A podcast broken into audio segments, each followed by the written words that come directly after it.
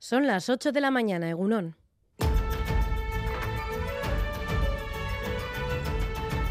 Crónica de Euskadi con Irache Martínez. Es una medida adecuada porque una vez que empiezas a trabajar, pues tu salario puede no ser suficiente para independizarte, por ejemplo. Que al final acabamos yéndonos de casa, sino con 30 y muchos, 40. Todo lo que esté sea dinero para salir fuera, pues está bien, ¿no? Momentuz gurasoekin, ze, osea, etxean nahi dut, baina azkenean lan finko bat euki arte, osea, alde batera utzi dut.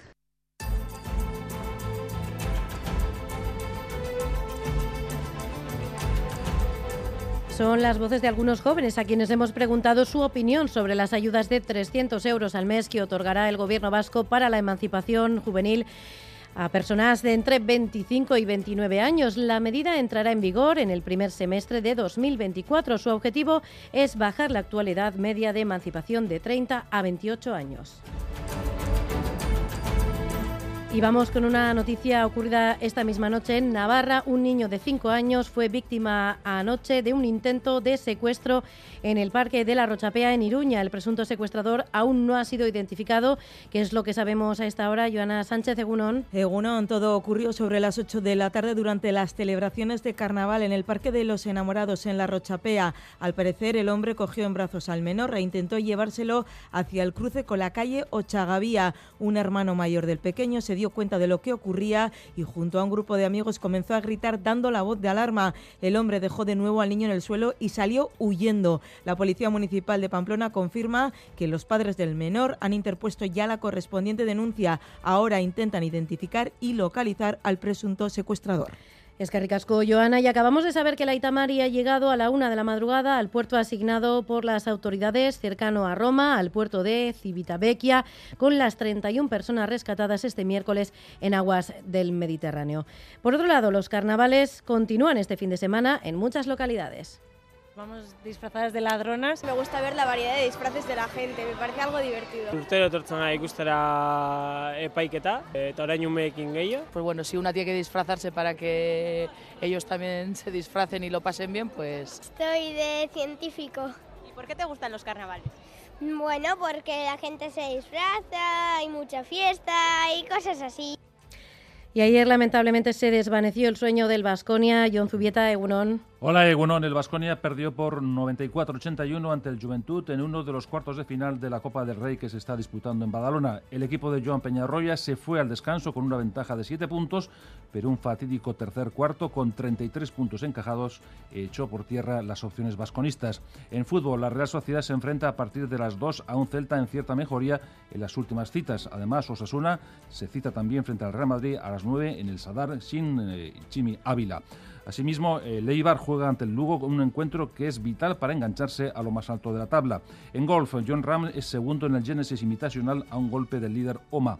En pelota, Lasso y Ezquiroz se miden esta tarde en el Labrit ante Ribarría, sustituto de Pello Echeverría, y Rezusta en una nueva jornada del Mano Parejas.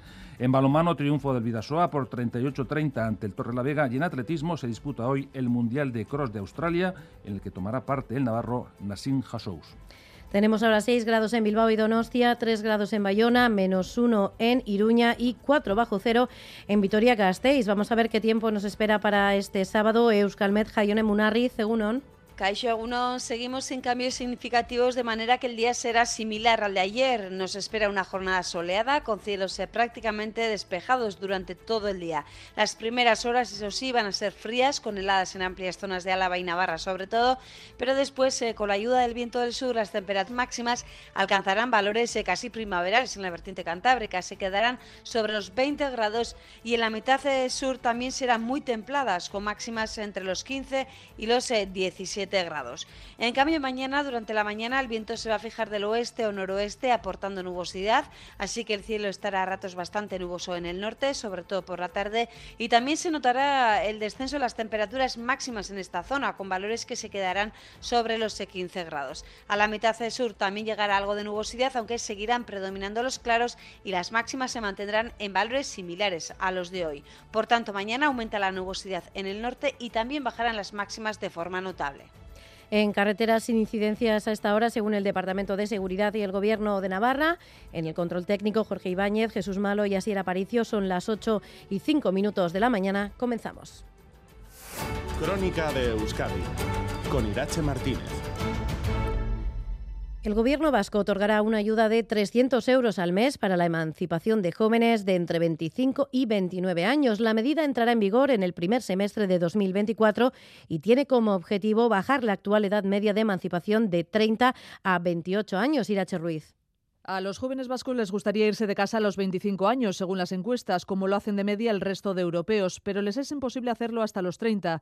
A quienes animen a hacerlo, el gobierno vasco les ayudará con 300 euros mensuales durante dos años, concretamente a quienes tengan entre 25 y 29 años y cobren menos de 28.000 euros anuales, es decir, con nóminas inferiores a los 1.500 euros limpios. Atajar la emancipación tardía es una prioridad, según Íñigo Urcuyu, porque se retrasa la maternidad y se trastocan los proyectos vitales de la juventud. Las personas beneficiarias deberán disponer de un contrato de alquiler o de compra de una vivienda libre que deberá constituir su domicilio. La edad clave para favorecer la emancipación se sitúa entre los 25 y 29 años. Esta medida se concentra en prestar una ayuda a este grupo de personas. Es un espaldarazo para iniciar o para consolidar la emancipación. El objetivo es claro, que en 2030 estén independizados la mitad de los jóvenes de esta franja de edad. Hoy solo lo está el 36%. Los 300 euros no se concederán hasta el año que viene y serán compatibles con las ayudas al alquiler Gastelagún. Entrevistado en Cámara de Radio Euskadi, el economista, profesor e investigador de la Universidad de Mondragón, Julen Boyain, ha asegurado que es complicado que las ayudas para la emancipación de los jóvenes puedan funcionar de forma eficiente. Considera que el problema es estructural y, advierte de que dichas ayudas podrían acabar beneficiando al propietario de la vivienda, subiendo los precios del alquiler. Boyain insiste en que la solución está en unas políticas públicas fuertes, como es el caso de Dinamarca, Suecia o Finlandia, donde la edad media de emancipación baja hasta los 10 19 o 21 años, cuando en Euskadi es de 30. Es complicado que las ayudas directas puedan funcionar de forma eficiente porque hay un problema estructural. Eh, lo que estamos haciendo es pues, tratar de poner un, parche o una tirita a una herida que, nos está desangrando. Al final lo que estamos haciendo es, bueno, una transferencia de dinero que puede acabar en el bolsillo de los propietarios, es decir, en el bolsillo de las personas que están alquilándote el piso, ¿no? En Navarra, desde esta medianoche, ha quedado suspendida la huelga de médicos. El Departamento de Salud y el Sindicato Médico alcanzaban un acuerdo este viernes que incluye una subida salarial de 400 euros al mes y mantiene la exclusividad. Los sindicatos de la Mesa General de la Función Pública muestran su enfado porque el Gobierno da a los médicos lo que niega al resto de empleados públicos. Hoy en Arangoa. A la espera de que el lunes las asambleas de médicos ratifiquen el acuerdo, se suspende la huelga que comenzó el 1 de febrero. El acuerdo incluye 400 euros más al mes para todos los médicos frente a los 1.000 que pedían. Se mantiene la exclusividad tal cual está y se fija un límite de 32 pacientes al día, 12 minutos por consulta. Ambas partes se muestran satisfechas. Carlos Artundo, director general de salud, Alberto Pérez, sindicato médico. Eso es motivo de alegría porque aquí ganamos todos. Ganan los médicos, gana el servicio y gana la comunidad. En algunas cosas consideramos que hemos salido ganando, en otras hemos tenido que hacer renuncias. En términos generales, pues consideramos que es un acuerdo satisfactorio. Pero el acuerdo multiplica el enfado de los sindicatos de la Mesa General de la Función Pública que critican que solo se les ha informado de palabra y que el gobierno se ha saltado las mesas de negociación. Oye Rosina Galab, David Marcala en Comisiones Obreras y Zay Bujanda ELA. El gobierno de Navarra no tiene voluntad de llegar a negociaciones colectivas y solo negocian marcos opacos. Sigue demostrando el inmovilismo. Es curioso que, según para quien parece que es una imposibilidad absoluta, y en otros colectivos ahí sí que tiene margen para hacer unos incrementos superiores. Y aseguran que seguirán movilizándose hasta conseguir la mejora de las condiciones laborales y el fortalecimiento de los servicios públicos. Osakidecha cumple uno de los requisitos de los jefes críticos de la OSI de Donostia y ha nombrado a Sara Arevalo, una doctora de la casa, como nueva directora médica del Hospital Donostia. Además, Arevalo es oncóloga y, por tanto, persona con conocimientos para gestionar la integración de Oncológico A, otra de las demandas de los médicos críticos. Y es que la preocupación de la sociedad por la sanidad se está incrementando. Es el segundo problema de la ciudadanía, según el sociómetro, por detrás del mercado de trabajo. También hemos conocido la valoración de las y los líderes políticos, Fermín Alberdi.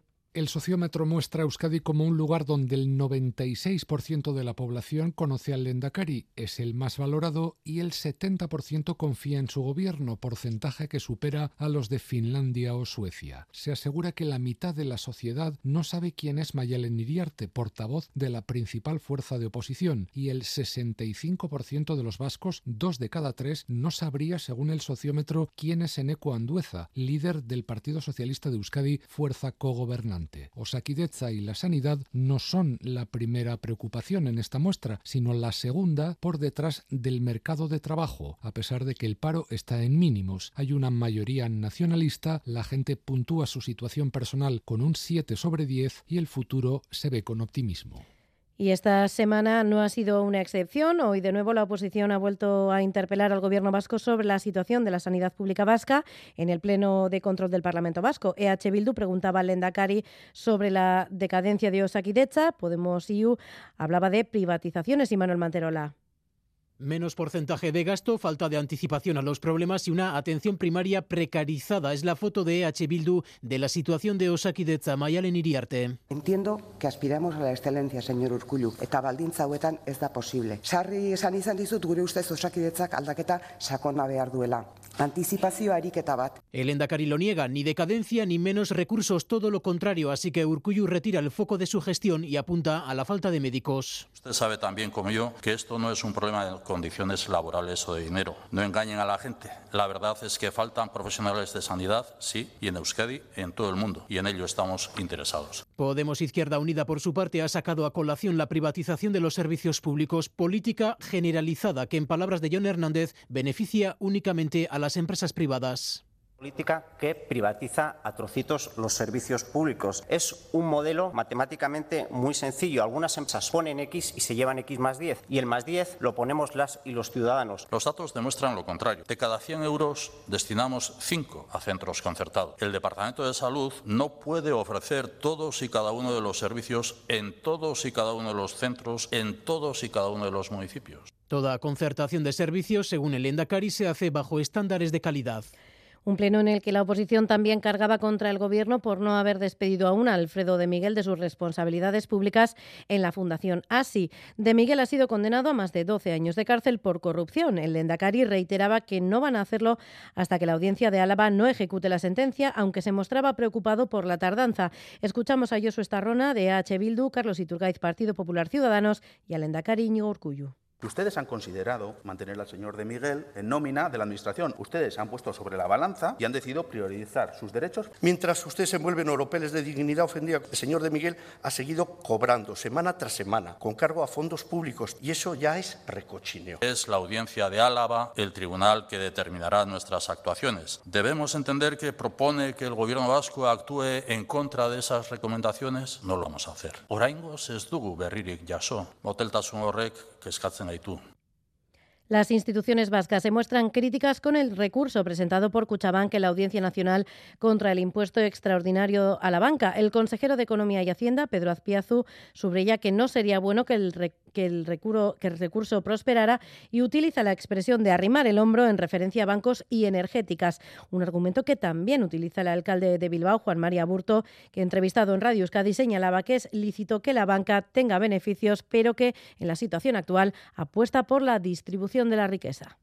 Yo prefiero que no y espero que no. Esos son los ingresos que hemos pactado y hemos acordado ya y espero que bueno que al final se puedan hacer realidad. El recurso horrera badoa eta egiten badazku, diru horrek berriro ematea ba, bueno, ez da ona. Creo que el componente solidario, el componente de responsabilidad social tiene que estar ahí y lo que se hace con el impuesto es intentar repartir esa riqueza.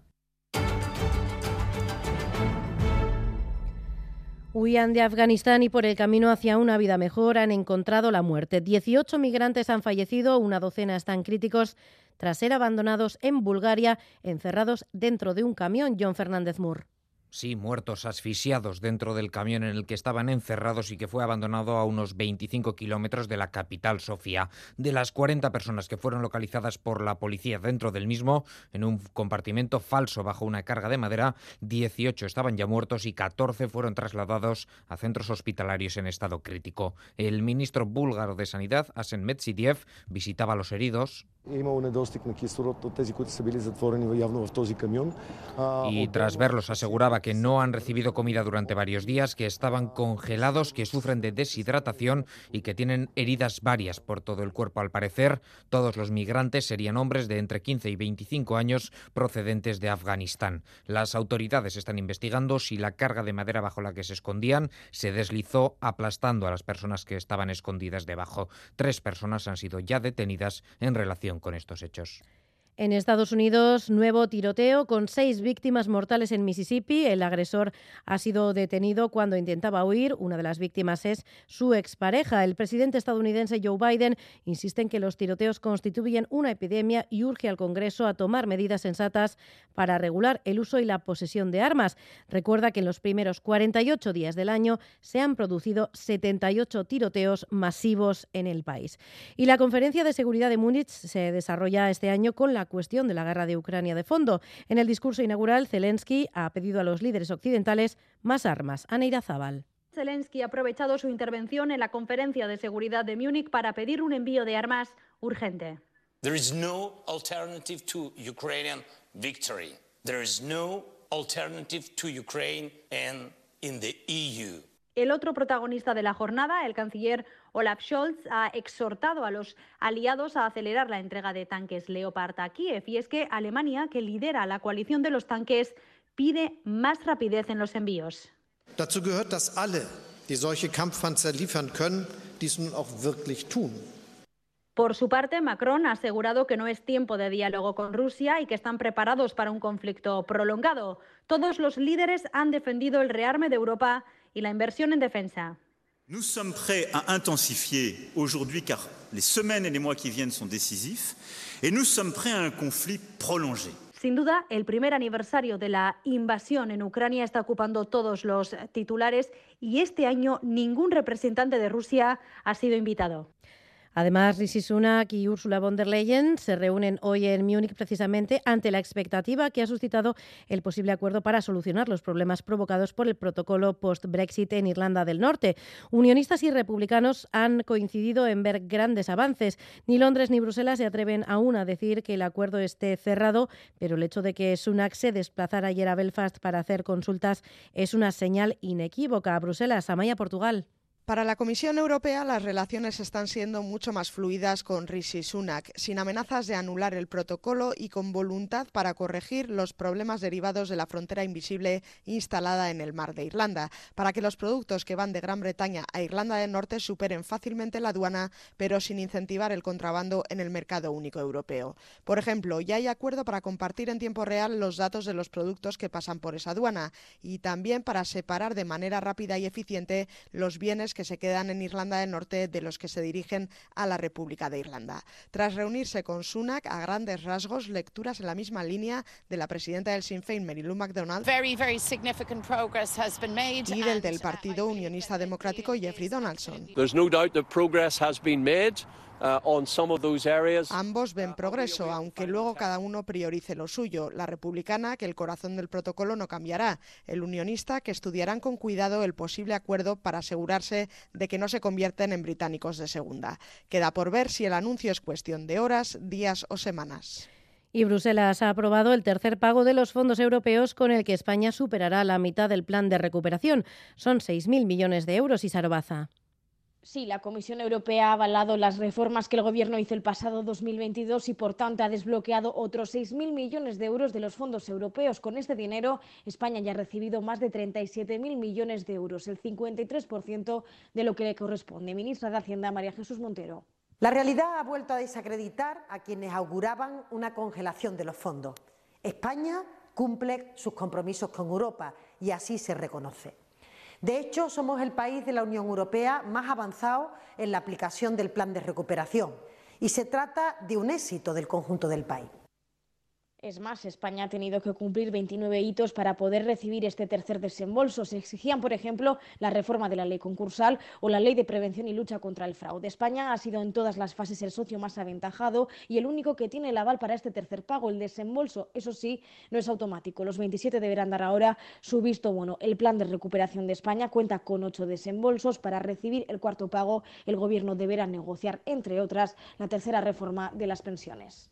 Y volvemos ya con la actualidad deportiva. John Zubieta, Egunon de nuevo. Hola, Egunon. El Vasconia cayó en cuartos de final ante el Juventud de Badalona tras una decepcionante actuación. El equipo de La Peña se impuso por 94-81 a pesar del buen primer tiempo de los de Joan Peñarroya. Raúl Pando resume este duro varapalo para el conjunto de Gasteiz. Raúl, Egunon. Egunon John, gran eh, decepción del Vasconia anoche en el eh, pabellón olímpico de Badalona, donde cayó 94-81 ante el eh, Juventud en los cuartos de final de la Copa. Los de Peñarroya se fueron al descanso largo, ganando por 7, 35-42, pero en el tercer cuarto el equipo se hundió, concedió absolutamente todo en defensa al conjunto de Carles Durán y no acertó en ataque. Poco a poco el Juventud se fue distanciando en el marcador ante la impotencia del Vasconia. Estas eran las explicaciones anoche del técnico Joan Peñarroya después de la derrota ante la Peña pues lamentar evidentemente el partido que hemos jugado, sobre todo por los aficionados que han venido hoy aquí a, a Palau Olympic, nuestros aficionados. Creo que hemos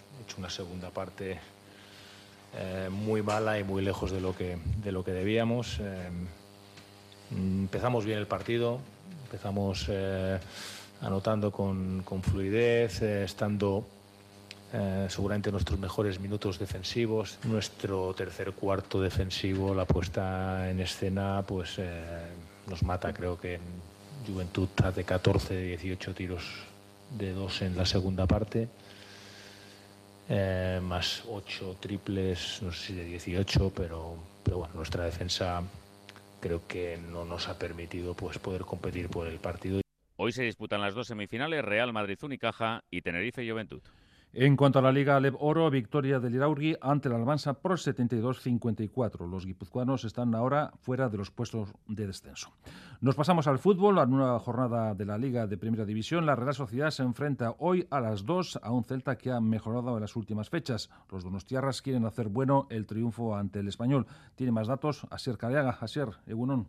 En el conjunto Chuyurdin quiere volver a ganar en Anoeta tras el tropiezo ante el Valladolid y para ello deberá ser contundente en las áreas. Y Manuel Alguacil porque entre áreas eh, casi siempre el equipo está dando nivel y ahí está siendo superior a los rivales. Entonces vamos a seguir haciendo bien lo que hacemos entre áreas y evidentemente estar acertados en áreas, contundentes y serios en la, nuestra y agresivos con el colmillo bien afilado en la, en la contraria.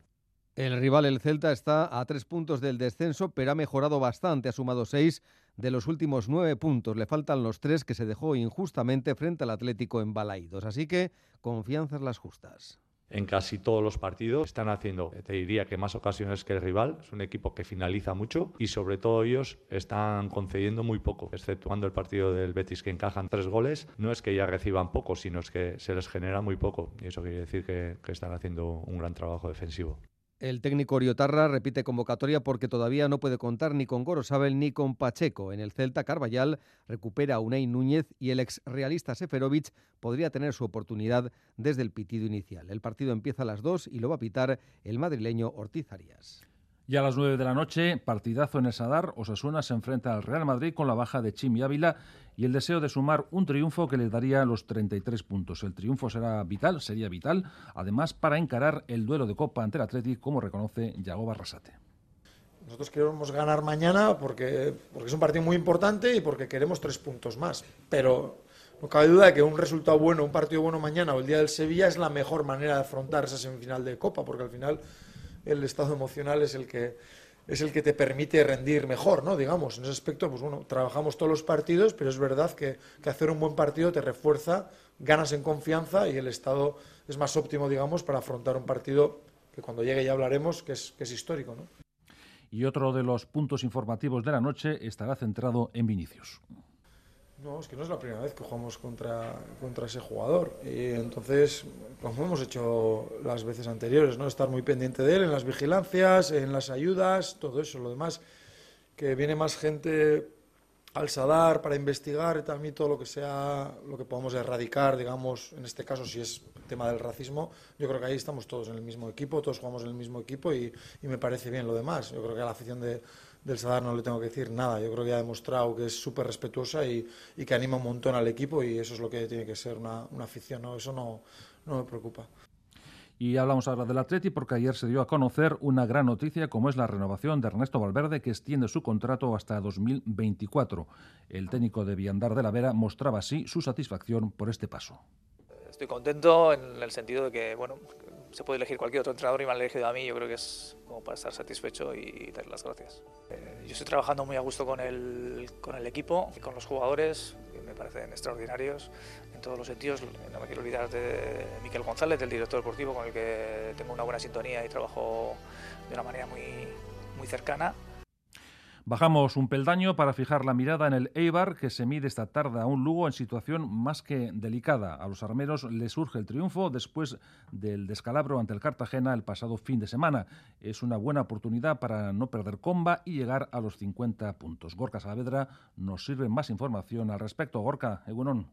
Egunon Bayón, objetivo darle la vuelta a la dinámica de los últimos partidos en los que el Eibar solo ha sumado uno de los últimos nueve puntos y ha pasado de estar líder a estar en quinto lugar a tres puntos del ascenso directo y a cinco puntos de ese liderato. El rival a superar esta tarde es el Lugo, que es penúltimo y que no gana desde el 17 de diciembre. Para sumar, mejorar la versión de las últimas jornadas en ambas áreas. Garitano.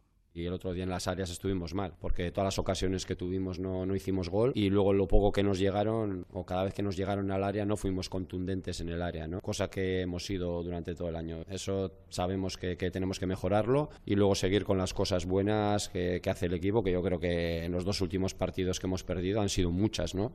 Bueno, pues eh, clave acertar las que tenga el equipo y no conceder. Será clave sobre todo en el estadio de Lugo, en el Anso Carro, donde los partidos suelen ser apretados y donde ya perdió uno de los aspirantes al ascenso.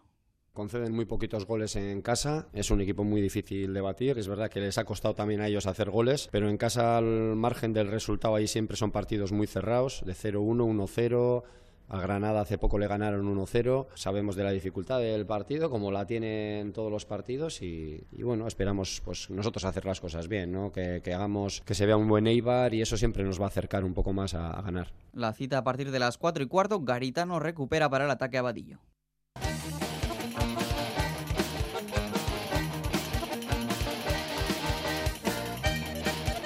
Por lo que respecta al campeonato de mano parejas, hablamos de pelota. Esta tarde el frontón Labrita coge el duelo entre Lasso Esquiroz ante Irribarría, que suple a Pello Echeverría, y Rezusta. El partido será concluyente. Miquel Bilbao, Egunon. Egunon John, el partido Labrit tiene más miga de lo que pueda parecer. Lasso y demás son cuartos con seis victorias, Pello y Rezusta son quintos con cinco puntos. La pareja que pierda complica muy mucho su situación. Si pierden Lasso y hoy Esquiroz, pueden ver peligrar la tercera o cuarta plaza, esa posición que da ventaja en el playoff. Escuchamos a una Lasso.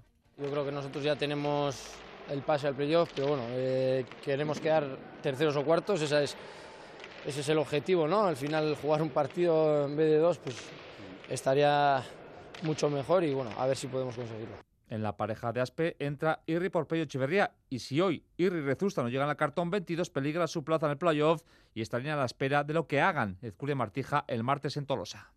Sin margen, ¿no? Hay que, hay que ganar, hay que intentar eh, sacar el punto. Eh, pues bueno, para poder clasificarnos pues hay también más eh, opciones, pero, pero bueno, tenemos que salir a hacer lo nuestro, e intentar sacar este partido como sea y, y bueno, a ver, si, a ver si lo conseguimos. Importante también saber el resultado de la primera vuelta. Ese 19-22 para Pedro Rezusta fue la primera victoria de la pareja de Aspe en este torneo. El partido se juega en el Labrit, en lo que va a ser, ojo, el noveno lleno consecutivo en la bombonera. Vamos finalizando. Por un lado hablamos de John Ram, que sigue demostrando su gran estado de forma, en este caso en Los Ángeles. Al término de la jornada de ayer, el golfista de Barrica terminó en segunda posición, empatado con Hodges y Mitchell, en el torneo del Genesis Invitational. Ram acabó con menos nueve a un golpe del líder Max Homa. En atletismo se disputa hoy el Mundial de Cross en Australia con la participación del navarro Hassim Hassous, ilusionado con este reto. Para mí es un sueño estar aquí en un, campeonato del mundo de cross, que es un campeonato que he visto siempre por la tele ¿no? y que llama mucho la atención. Y bueno, eh, llego bien, pero sí que la verdad que sin ninguna expectativa. ¿no? Eh, es verdad que los atletas africanos van a copar siempre las primeras posiciones y luego a partir de ahí pues intentar buscar nuestra posición, hacer una carrera inteligente, ir de menos a más y a ver hasta dónde podemos llegar. Ahora sí, vamos terminando una serie de apuntes en balonmano. Triunfo del Vidasoa por 38-30 frente al Torre la Vega en Artalecu, lo que lleva, les lleva a la quinta plaza al conjunto de Jacobo Cuétara. Esta noche el Anaitasuna juega en León ante el Ademar. Asimismo, el Zuazo cayó por 21-31 ante el Granollers y esta tarde el Vera Vera se mide al Grafometal de La Rioja y el Betionac se desplaza a Pucela para jugar contra el Valladolid.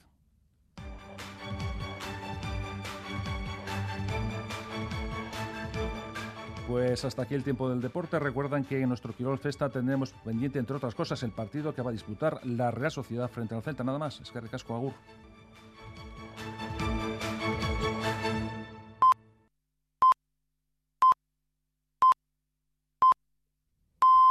Son las ocho y media de la mañana. Crónica de Euskadi.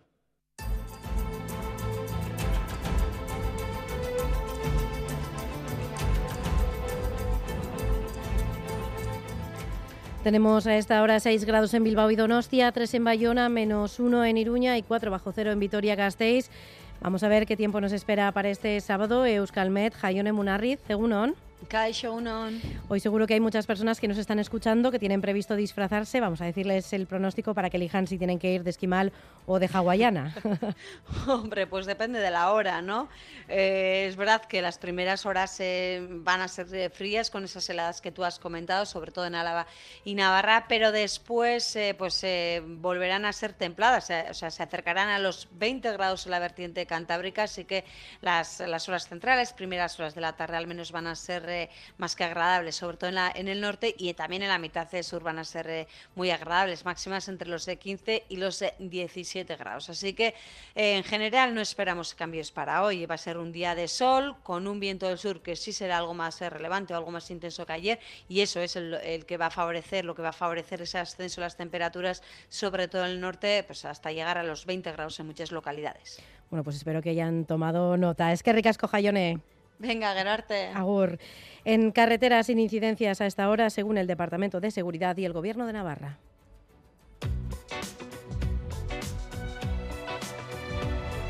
Este sábado, en Más que Palabras, entrevistamos a Ichiar Lazcano, una mirada lúcida a la profesión de actriz desde los más de 40 años sobre las tablas y en los platós. Hablaremos, por ejemplo, de la invisibilidad de las mujeres artistas cuando envejecen o el Me Too que no ha fertilizado en la escena patria.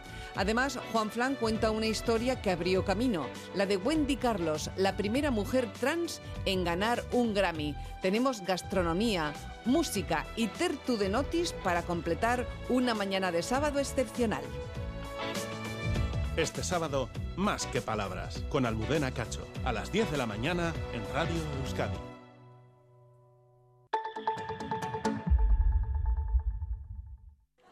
Más planes de igualdad en nuestras empresas. Más contratación de mujeres en sectores masculinizados. Más liderazgo empresarial femenino. Más transparencia salarial. En Euskadi la brecha salarial existe y hay que sumar para igualar. 22 de febrero, Día de la Igualdad Salarial. Trabajo y empleo. Euskadi. Bien común. Mañana en ETV2 viajamos a un lugar para enamorarse. Willkommen, Ongi Torri, a la ruta romántica alemana. Aunque la ruta existe desde hace siglos, no se lanzó oficialmente al turismo hasta 1950, después de la Segunda Guerra Mundial. En Vascos por el Mundo, la ruta romántica de Alemania. Ahí en esa roca es donde mi marido me pidió matrimonio. Mañana por la noche en ETV2. Javier, tenemos un problema. Aquí hay dos tallas más de colesterol alto. ¿El colesterol? Lo bajo cuando quieras. Tú espérate y verás. Poca broma, Javier, que el colesterol no espera. Si no haces nada, el colesterol puede acumularse en tus arterias siendo un riesgo para tu corazón. Cuídate, dieta y danacol y redúcelo en solo tres semanas. Funciona. Oraingoan baietz tokatu. Bai, bai, bai, bai, bai. Ez! Tira beste bat, atzamarrak gurutzatu. Kaka! Ondo da, beste bat eta utziko dut. Ah! Azkena, azkena! Horrela dena galdezakezu. Arturaz jokatu. Garaiz erretiratzea, garaipen bata. Eusko jaurlaritza. Euskadi, Auzolana. 688-840-840, el número de WhatsApp de Radio Euskadi. 688-840-840. Participa. Y como cada sábado repasamos las noticias más importantes de la semana, llega el flashback con Lourdes Soria.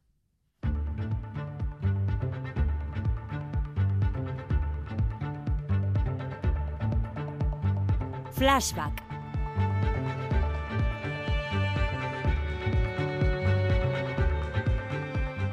Inicio de semana con jarro de agua fría de parte del Supremo, Oriol Junqueras y otros condenados por el proceso. Ya no hay delito de sedición, pero el alto tribunal les mantenía los 13 años de inhabilitación por desobediencia y malversación. La portavoz de RC indignada. El sistema judicial está dando un golpe a la democracia porque hace caso omiso de la modificación legislativa, de la voluntad mayoritaria.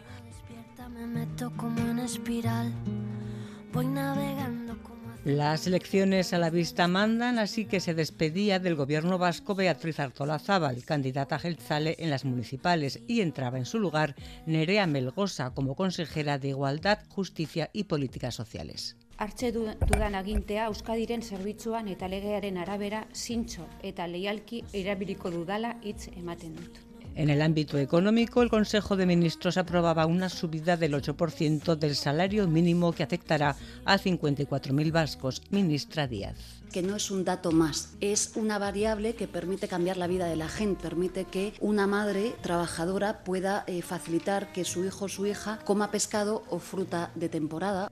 Y no será fácil, visto lo visto, con los precios que siguen a lo suyo, es decir, subiendo hasta el 5,6% en la CAP y hasta el 6,4% en Navarra en enero.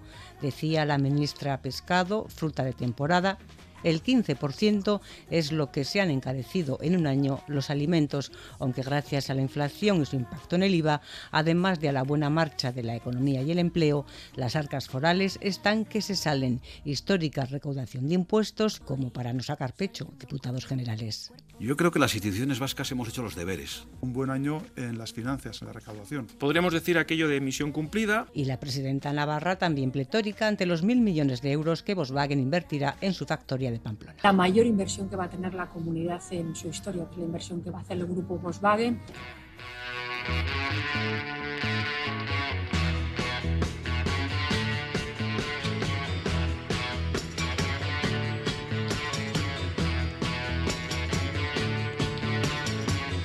Aunque para satisfecha esta semana la ministra de Igualdad, aprobadas en el Congreso con los votos de la coalición de gobierno y los socios de investidura la reforma de la ley del aborto y la ley trans, ministra Montero. ¿Cuántas veces nos habéis dicho que, que estas leyes no saldrían? Pues hoy son ley y ampliamos las oportunidades de felicidad y ampliamos los derechos sexuales y reproductivos de más de la mitad de la población que somos las mujeres.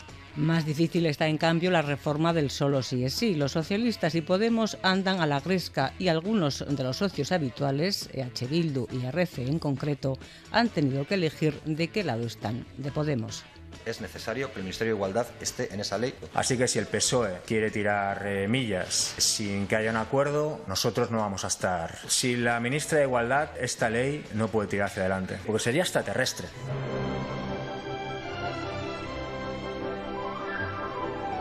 Pues extraterrestres con toda nuestra simpatía y admiración nos parecieron esta semana Patricia y Miquel, ambos de Bilbao, y los mejores MIR este año entre 11.500 aspirantes a médicos residentes. Les escuchábamos en Boulevard. No sé si lo esperabais quedar número uno.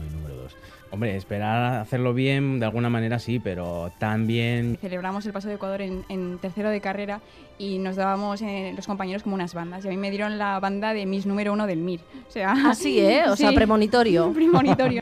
pues que no de que hija la fiesta. ¡Gora ¡Gora Tolosa!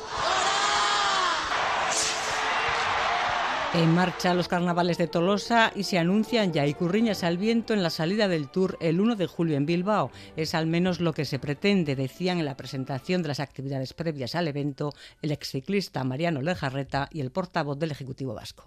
Ni uste dut ikurriña dela gure gizartean da gure afizioan mailan simbolo bat eta ona etorrizkero karrera ba hemen ba simbolo hori agertu bidala usteat ba ikusteko ba nungo den. No nos damos cuenta de lo que puede suponer para nuestra imagen en el exterior estos tres días circulando por nuestras carreteras.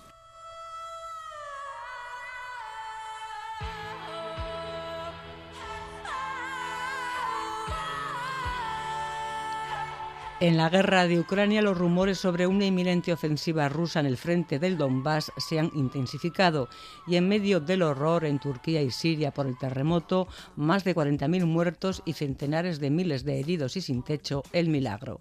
Tres personas rescatadas con vida bajo los escombros casi 11 días después del seismo. La lucha por la vida en estado puro.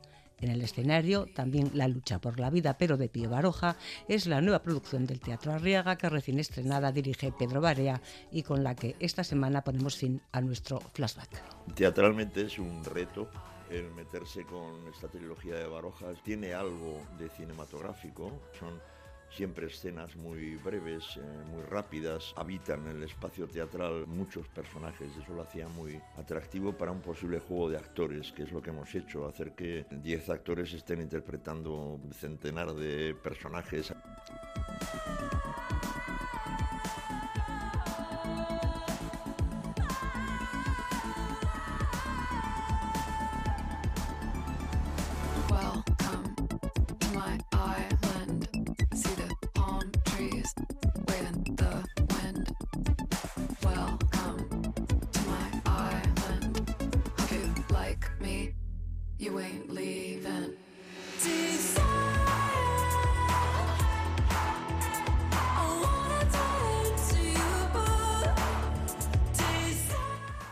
La vértebra de la mano de Irache Fresneda.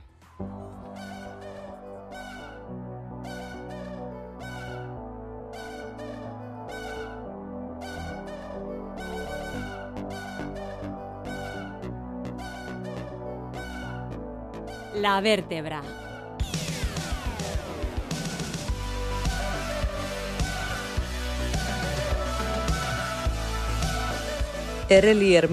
Encarnó al terrible sargento de artillería en la película Full Metal Jacket, aquí la chaqueta metálica, de una manera increíble, que es imposible de olvidar. Su personaje en la película de Stanley Kubrick representa desde una ficción basada en la experiencia como militar del propio Lee Ermey una masculinidad tóxica, cercana al poder y a la hegemonía. Un poder que se sustenta en la sumisión, la obediencia y el no cuestionamiento de los procedimientos ni de las jerarquías. Las frases del sargento como la de recluta patoso, te doy tres segundos exactamente, tres puñeteros segundos para que borres esa estúpida sonrisa de tu cara. Si no quieres, que te saque los ojos y empiece a correrme en tu mollera. Pueden sonarnos salvajes, pero los rituales de humillación, vinculados a la invulnerabilidad, flotan en todos los ambientes, incluidos los que se tienen por selectos. La cultura patriarcal, más rancia y obsoleta, es parte de nuestro día a día, una cultura que desprecia lo vulnerable, la mostración de la debilidad y de lo sensible. Lamentablemente, esa sensación de vulnerabilidad sitúa a muchas personas a mirar por encima del otro a otras, sin pensar cuán duro ha podido ser su camino, qué complicado momento pueden estar atravesando. Miramos con superioridad a las otras personas, sobre todo si éstas se muestran vulnerables, si están enfermas, si son pobres. Santiago Albarrico, a veces más acertado que otras, en su libro Penúltimos días, mercancías, máquinas, hombres, recuerda a Elías Canetti y dice el superviviente de una matanza o catástrofe se siente un elegido.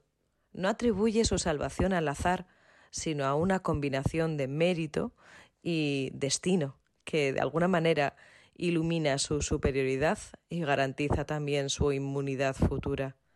Ni inmunes ni invulnerables, el ser humano continúa trabajando por la guerra, el dominio y la pervivencia de estructuras indeseables para nuestras sociedades a veces tan lejos, a veces demasiado cerca.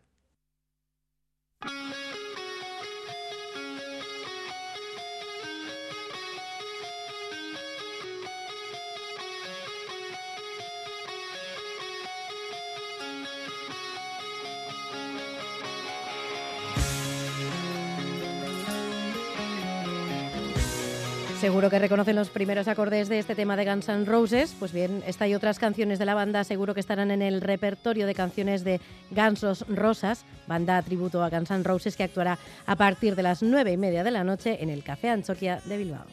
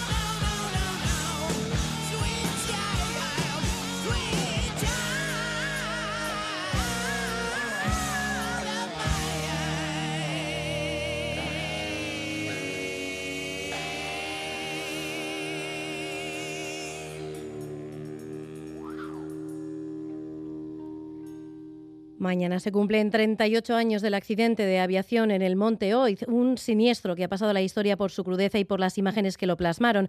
Nos preguntamos si una tragedia así se contaría hoy de la misma manera. Hemos hablado con fotógrafos que retrataron el accidente sobre dónde deben estar las líneas rojas en las imágenes de catástrofes. Un reportaje de Xavi Segovia.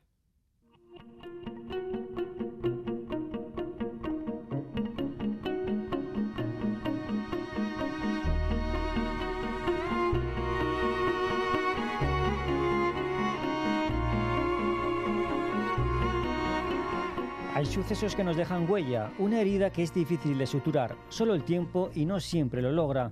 Casi todos recordamos dónde estábamos cuando ocurrieron grandes tragedias, por muy lejanas que éstas fueran. Un recuerdo que es mayor cuando la noticia es más cercana. 19 de febrero de 1985, un Boeing 727 bautizado como Alhambra de Granada despegaba sobre las 8 y media de la mañana del aeropuerto de Barajas rumbo a Bilbao.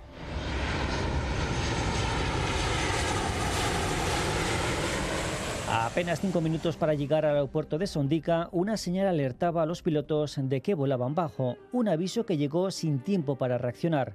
El avión choca contra una antena de televisión en el monte Oiz, perdiendo el control y deslizándose ladera abajo. Los 141 pasajeros y 7 tripulantes pierden la vida. Las 11 y 16 minutos de la mañana vamos a tratar de facilitar más información a nuestros oyentes en torno al accidente que en estos momentos es la primera página de la información. Ese avión Boeing 727 procedente de Madrid que se ha estrellado en las proximidades del monte Oiz.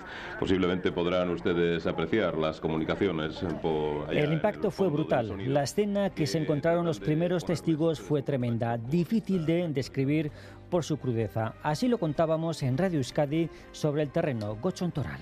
Una de nuestras unidades móviles ha llegado ya hasta allí. Gochon Toral, buenos días. Hola, buenos días. Estamos hablando desde la zona del monte y estamos siguiendo una auténtica caravana de ambulancias y también de distintas unidades de la policía y Erceña que están dirigiéndose todos hacia el lugar donde se supone están los restos del avión siniestrado. Una situación que yo no había vivido nunca, para la que seguramente tampoco estaba preparado, no sabía cómo iba a, responder. Yo recuerdo un compañero que, que no pudo hacer eh, su crónica desde allí porque le pudo la, la, situación realmente. La tragedia del Monte Oiz ha pasado a la memoria colectiva por su dureza, por las imágenes de cuerpos desmembrados, fotografías difíciles de olvidar. ¿Se contaría hoy de la misma manera?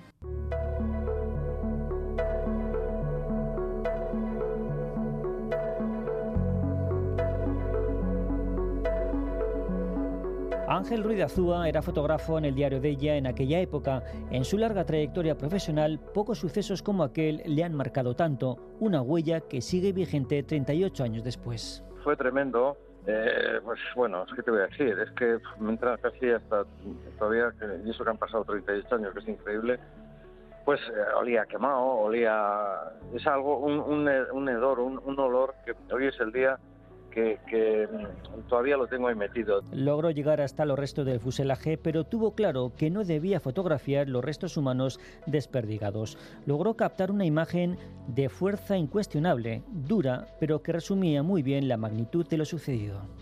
La foto que publicamos en portada era pues un, un brazo como saliendo de una ventanilla que se veía perfectamente que era de avión y, y bueno, sí, con un anillo y tal y, bueno, pues por lo menos no se veían, eh, pues, pues, bueno, ¿qué te voy a decir? Lo que había allí, ¿no?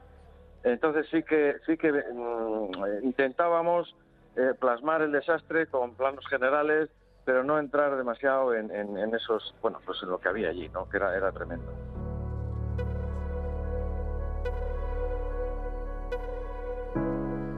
Carlos García lleva más de 30 años de fotoperiodista, en su mayoría en Euskadi. Aunque no cubrió la tragedia de hoy, tiene claro que su labor es ser testigo de lo que ocurre y plasmarlo en una imagen, por dura que sea. Asegura que una fotografía que no aporte nada no debe ser publicada. De hacerlo, se habría cruzado la línea roja aquella época las cosas, las sensibilidades eran diferentes. Yo lo que siempre digo es que la fotografía ha de ser un testigo de aquello que está sucediendo. Es duro, es brutal en, ocasiones, esa brutalidad hay que mostrarla. Pero en aquellas circunstancias donde tú no aportas nada en esas imágenes, yo creo que hay que ser un poquito más comedidos. Carlos cita el ejemplo del pequeño Ilan, el niño de tres años que moría en una playa de Turquía huyendo de la guerra de Siria. La instantánea era difícil de aceptar por el dolor y sufrimiento que transmitía, pero necesaria para comprender lo que estaban viviendo la publicamos porque entendíamos que era relevante. O sea, dar una imagen tan dura de un niño muerto es relevante para contar la historia, para contar lo que está sucediendo.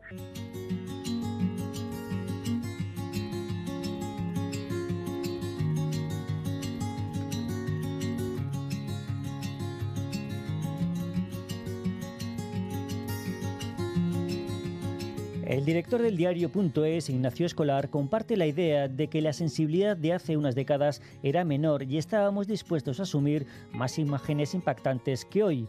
Para él, la cercanía de una tragedia nos hace más o menos sensibles a una imagen. Los atentados del 11M, recuerda, supusieron un punto de inflexión en esa tolerancia. Yo por mi experiencia creo que ha habido una evolución a que cada vez la sociedad, los lectores toleran menos ese tipo de imágenes y para mí el punto de inflexión probablemente fue el 11M, los atentados terroristas del 11M. Habíamos, durante décadas, acostumbramos a la sociedad española a que se veían eh, muertos de atentados, de accidentes, de masacres, de tragedias, en los periódicos y creo que el último momento en el cual hubo imágenes duras en la prensa española fue probablemente ese, ese atentado. Al igual que los fotógrafos, cree que publicar una imagen dura, explícita, solo está justificado si aporta algo, de lo contrario se caería en el morbo. En todo ese tiempo, los fotoperiodistas y editores se han autocontrolado a la hora de hacer y publicar imágenes duras no justificadas.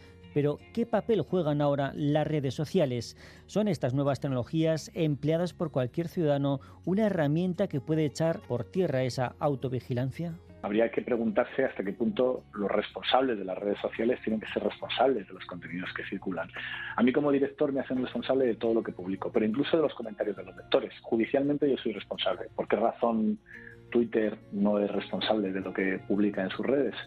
Qué imagen publicar era un debate que también estaba muy presente en cada atentado de ETA. ¿Cómo debía ser la foto que ilustrara la noticia?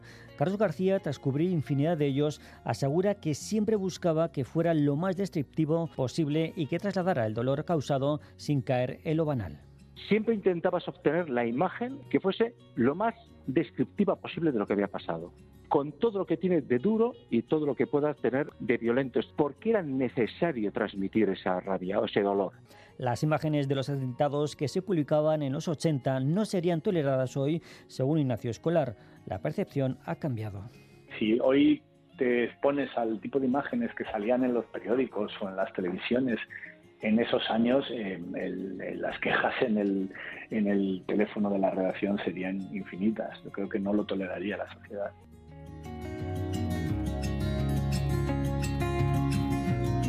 La tragedia de Turquía es un claro ejemplo de que las imágenes son cada vez más filtradas, más controladas. Basta con verlas sin entrar al detalle para comprender la magnitud de la tragedia.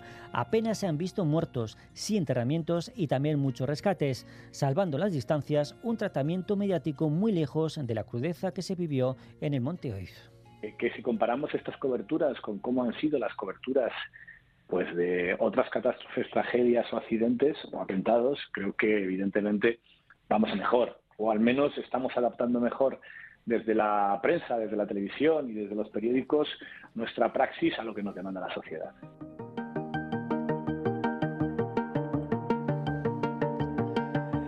Hoy tanto Ángel Ruiz Azúa como Carlos García volverían a hacer lo mismo que se hizo entonces, pero siendo aún más conscientes de lo que la sociedad tolera, pero sin esconder la información. No me arrepiento, ¿eh? creo que lo, que hicimos, lo que hice lo volvería a repetir. Lo abordaría exactamente igual. Yo mandaría a mis fotógrafos, iríamos a intentar obtener aquella fotografía que reflejase lo que, lo que sucediera. Imágenes donde aparezcan elementos que no son agradables de ver, pero que tienen sentido en la medida que tú estás dando la dimensión a una catástrofe que ha sucedido.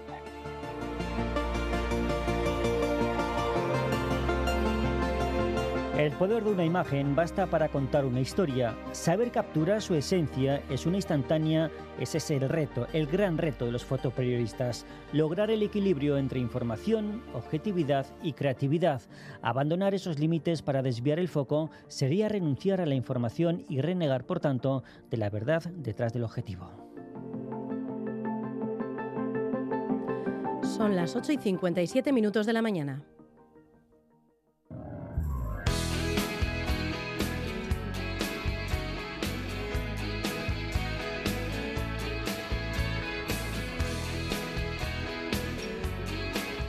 Esta noche concierto de Revolver en el Teatro Gallarre de Iruña. Escuchan si es tan solo amor. Así llegamos hasta las 9 de la mañana.